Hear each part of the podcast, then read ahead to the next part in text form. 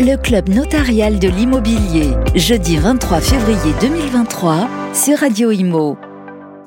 Bonjour, bienvenue à tous, bienvenue euh, dans le club notarial immobilier avec les, notaires de Paris et du Grand Paris. On est ravi d'accueillir Marc Cagnard. Bonjour Marc. Bonjour Fabrice. Vous êtes président de la Chambre des notaires euh, de Paris et avec vous, on va faire le point justement sur euh, ce qui s'est passé au cours de cette conférence de presse.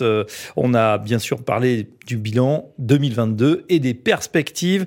On sait qu'on a une année compliquée, cette année 2022, hein, l'année de l'inflation, du retour de l'inflation, l'année où les taux ont remonté de manière pratiquement exponentielle. On a eu aussi des difficultés pour, euh, pour obtenir des crédits du côté des, particuliers. Bref, on va faire le point avec vous, comment ça se traduit dans les chiffres.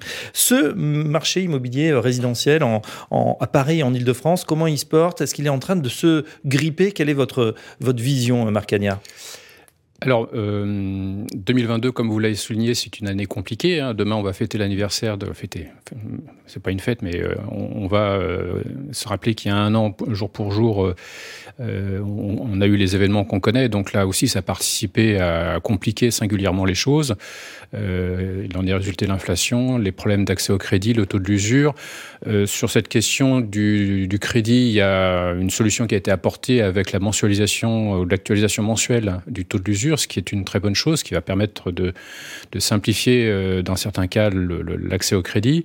Mais si on prend un peu de recul, finalement, on peut se dire que, euh, en tout cas en Ile-de-France, on, avait atteint un pic en, novembre 2020, et depuis novembre 2020, on constate une légère érosion euh, progressive des prix, mais vraiment à la marge, c'est-à-dire que c'est 1% par an, ça, ça, descend légèrement, mais à la limite, ça, c'est pas forcément une mauvaise chose, parce que tout le monde constatait que les prix d'immobilier à Paris euh, était vraiment euh, très très haut, ce qui privait beaucoup de gens de la possibilité de pouvoir s'approcher de Paris et même d'entrer dans Paris pour se, loger. C'est vrai que Paris devenait de plus en plus inaccessible. Alors on se souvient de ce boom post-confinement, post-crise sanitaire, avec euh, des prix qui avaient explosé. tout le monde s'était rué sur le lingot d'or de la pierre, c'est-à-dire Paris, mais aussi mm. les, environs. Et depuis, donc vous confirmez, c'est l'accalmie. Est-ce que c'est en train de oui, depuis, depuis l'été dernier, on a constaté vraiment un ralentissement du volume de vente, mais pas un effondrement des prix, mais toujours cette même légère érosion. Bon, donc peut-être un, comment dire, un apaisement du marché qui était vraiment à un rythme très très soutenu. Et euh, si on, regarde dans le rétroviseur, on voit les années 2021 et 2022 qui sont des années extraordinaires à tout point de vue. Et donc de revenir à quelque chose de plus normal, c'est pas forcément une si mauvaise chose que ça. Il faut que ça, reste un volume, euh, comment dire, euh, suffisant, avec des prix qui se calment un peu. C'est pas forcément si mauvais que ça. On rappelle effectivement, Marc dire qu'on était à plus euh, d'un million de transactions, hein. un million cent, un million, et même hein, les, syndicats, FNAIM, Munis nous disent aujourd'hui, c'est vrai qu'on pourrait passer en dessous de cette barre des 1 million, mais on sera à 950 000, ce qui n'est pas non plus catastrophique. Euh, si on zoome justement sur, euh, sur Paris, le Grand Paris, hein, vous qui avez les, chiffres, on va dire que les notaires sont au cœur des transactions, c'est pas les prix affichés par les agences, c'est vraiment ce qui se passe mmh. dans le secret finalement des, des transactions. Est-ce que vous nous avez dit les prix pas d'effondrement pour autant, est-ce qu'il y a une, on commence à s'infléchir au niveau des prix? Est-ce qu'il y a une baisse? On voit des moins 2, moins 3%. On voit que ça baisse un petit peu. Oui, oui, légèrement à la marge. Euh, alors après, pour revenir sur les chiffres de l'immobilier que les, notaires euh, communiquent, euh, on, a les chiffres des transactions passées, donc toutes les ventes qui ont été signées, on, on récupère les chiffres, on les traite et on fait les statistiques. Et puis on a un, comment dire, un instrument de prévision, si on peut dire, qui est de se fonder sur les chiffres des avant-contrats pour essayer de tirer des tendances sur les 2, 3, 4 mois qui viennent. Et donc ça, c'est un un, outil de, comment dire, de pilotage ou de, prévision qui est euh, très intéressant. Alors, c'est pas la vérité euh, absolue parce que c'est on n'a pas toutes les, comment dire, tous les avant-contrats qui passent entre nos mains dans, dans, un premier temps, mais ça permet quand même de, se dire que le volume des ventes va euh, stagner un petit peu et, et, euh, comment dire, la, poursuite de la légère érosion des prix semble une tendance qui va se profiler au moins pour les quelques mois qui viennent. Mmh. Est-ce que vous êtes inquiet justement euh, quand on voit, on en a parlé, hein, cette inflation pratiquement galopante, en tout cas on a vu des taux qui passaient, allez, de janvier 2022, on était autour de 1%, à plus de 3% aujourd'hui, voire 3,5% si on signe actuellement en février-mars 2023. Mmh. Euh, Est-ce que euh, vous pensez, que, un, que ça va continuer et deux, que ça peut avoir un impact significatif sur le volume des transactions et peut-être euh, les prix également? Oui, sans doute, l'accès au crédit, c'est quelque chose qui est fondamental lorsqu'on cherche à acheter un bien immobilier. Maintenant, euh, quand j'ai commencé ma carrière, on était dans les taux à 12 ou 13% hein, Il faut se souvenir de ça. Donc, il faut hmm. un peu relativiser. Et on signait quand même. Et on signait quand même. Moi, quand j'ai acheté mon appartement, c'était il, y a 17 ans, euh, le taux était à 4,5. Donc, euh, et je trouvais que c'était un super taux. Donc, voilà. Donc, il faut relativiser et se replacer dans un ensemble, dans un système économique plus général. Et voilà, bon, les, taux remontent, mais c'est pas des taux non plus, comment dire, à 12, 13 ou 14% comme on les a connus par le passé.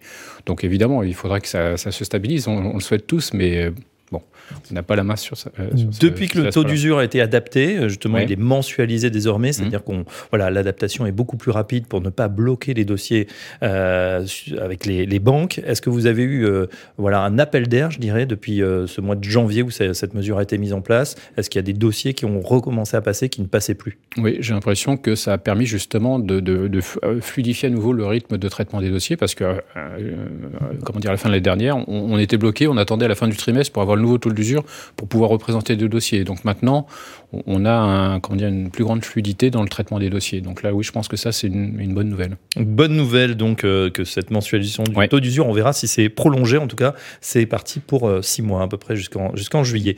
On va, euh, on va élargir un petit peu le débat marcanière si vous le voulez, puisque dans ce club notarial immobilier, on va parler de la ville de demain d'une manière plus générale, construire et réhabiliter, comment organiser cette ville de demain. On sait on est là aussi confronté à de nombreux défis. On en a tous vu les effets, notamment l'été dernier, avec euh, voilà des, euh, le thermomètre qui a, qui a, grimpé en flèche. On se demande comment on va pouvoir adapter ces villes. Et c'est un débat aussi que vous ouvrez euh, à la Chambre des notaires de, de Paris, du Grand Paris.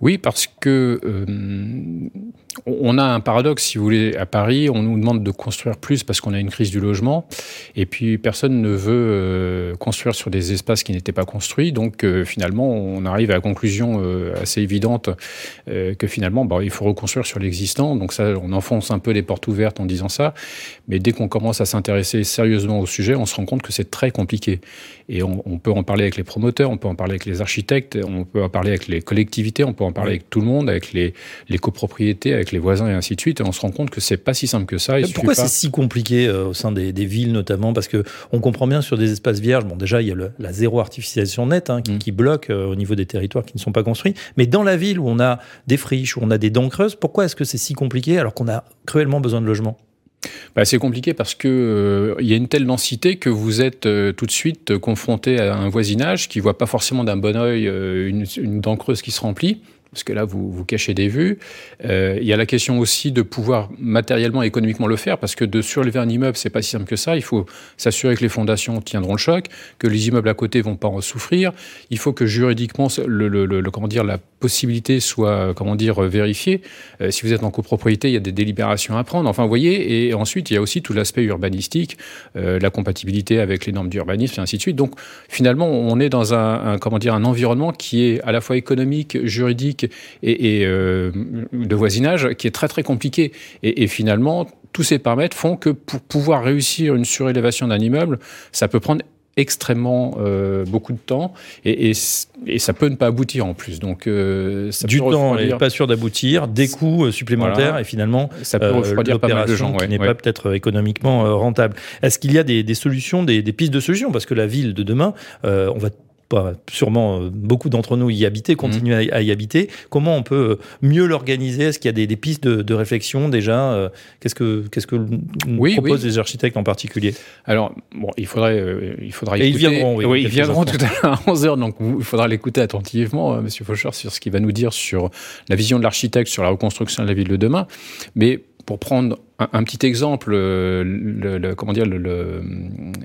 les, modifications qui ont été euh, mises en place pour permettre la construction de certains sites pour les Jeux Olympiques ont été l'occasion d'apporter des nouveautés, avec notamment une question de, réversibilité de l'usage des bâtiments, parce que une fois que vous avez construit un équipement sportif pour un événement mondial, et une fois que l'événement mondial est terminé, bah, il faut déjà anticiper et imaginer ce que deviendra le bâtiment ensuite. Donc il faut déjà que dans l'autorisation d'urbanisme de base, d'origine, on puisse déjà prévoir cette réversibilité ou cette transformation ultérieure du, bâtiment. Donc rien que des choses comme ça, c'est des, innovations euh, juridiques, urbanistiques qui sont très intéressantes. Il va falloir les creuser et sans doute avoir peut-être plus de flexibilité dans les usages euh, des bâtiments pour euh, répondre aux besoins en fait ponctuels de la population, de la collectivité et, des utilisateurs du bâtiment tout simplement. Euh, Marc Agnère, une question euh, justement plus euh, sur Paris notamment. Hein, bon, c'est une ville pratiquement monde, une ville marque en tout cas, mmh. un emblème pour pour beaucoup de, de, nos concitoyens et même au-delà. pour autant, ceux qui vivent à Paris, ils trouvent ça de plus en plus compliqué, notamment pour la circulation, cette fameuse ZFE, zone à, faible émission, qui, qui va arriver. Est-ce que vous avez le sentiment que ça décourage les Parisiens ou au contraire que Paris garde son, toute son attractivité?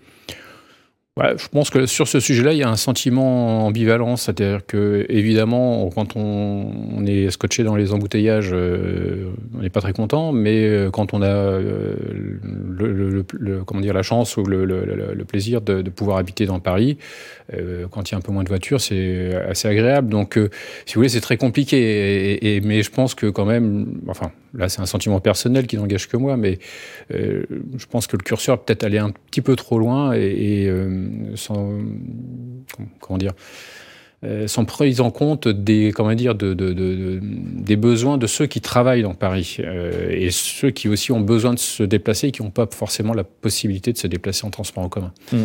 Donc voilà. Donc on nous parle d'exode des fois de, de Paris, notamment après la crise sanitaire. Euh, voilà, le, les gens qui quittaient, on s'aperçoit que finalement au niveau des, des chiffres, hein, même si voilà une petite érosion, ça reste quand même euh, mm. une, une, ville bah, la plus chère de France et, et, une des plus chères du monde. Euh, vous avez le sentiment que ça reste toujours quelque chose quand même un, un signal fort d'attractivité. Euh oui, effectivement, quand on regarde les chiffres, on nous dit qu'il y a des classes d'enfants qui ferment, des, euh, un déficit de population chaque année, année par année, mais ceux qui partent, ils sont remplacés par d'autres. Alors peut-être que quand une famille part, euh, elle est remplacée par un couple, et, euh, avec ou sans enfants. Enfin, bon, donc tout ça fait que, mais je veux dire, il n'y a pas de gens qui partent en laissant un appartement vide. Hein. Il y a toujours quelqu'un qui reprend derrière, et, donc je pense qu'il y a une attractivité très forte qui, qui subsiste. Et quand on voit notamment la clientèle étrangère qui achète à Paris, bah, finalement, quand vous avez euh, un certain niveau de fortune et que vous voulez acheter un bien immobilier, il bah, n'y a, pas, un choix euh, pléthorique. Hein. C'est Londres, Paris, New York. Euh, vous n'allez pas acheter euh, à Moscou ou ailleurs. Enfin, donc, surtout en ce moment. surtout en ce moment. Donc après, c'est soit l'immobilier de loisirs sur les rivages de la Méditerranée ou, la Bretagne, mais sinon, la clientèle aisée étrangère qui achète, elle achète pas, elle achète à Paris, elle achète pas à Rennes ou à Rouen, sans, sans faire injure à ces deux villes. Mais donc il y a une attractivité spéciale à Paris et qu'on retrouve dans trois, quatre villes dans, le monde, pas plus. Voilà, donc ça reste quand même un, bon placement, en tout cas pas que pour les, les pour ceux qui peuvent y accéder. Même si c'est vrai, on peut regretter que euh, bah voilà, ça devient de plus en plus compliqué. Hein. On a appris récemment avec la montée des taux, voilà, qu'il fallait se priver d'une pièce euh, pratiquement en plus. On pouvait, et, vous l'avez très bien décrit euh, tout à l'heure, avec effectivement la même mensualité, bah, c'est sûr qu'on acquiert aujourd'hui beaucoup moins de surface qu'il y a un an, mais ça c'est le, jeu des taux. Oui. Merci Marc Cagnard en tout cas pour, pour voilà, cette, cette vision hein, sur Paris, le Grand Paris et le devenir de, de cette belle ville. Je rappelle que vous êtes président de la Chambre des notaires de Paris. À très bientôt sur Radio Merci pour votre accueil. Le Club notarial de l'immobilier, jeudi 23 février 2023 sur Radio Imo.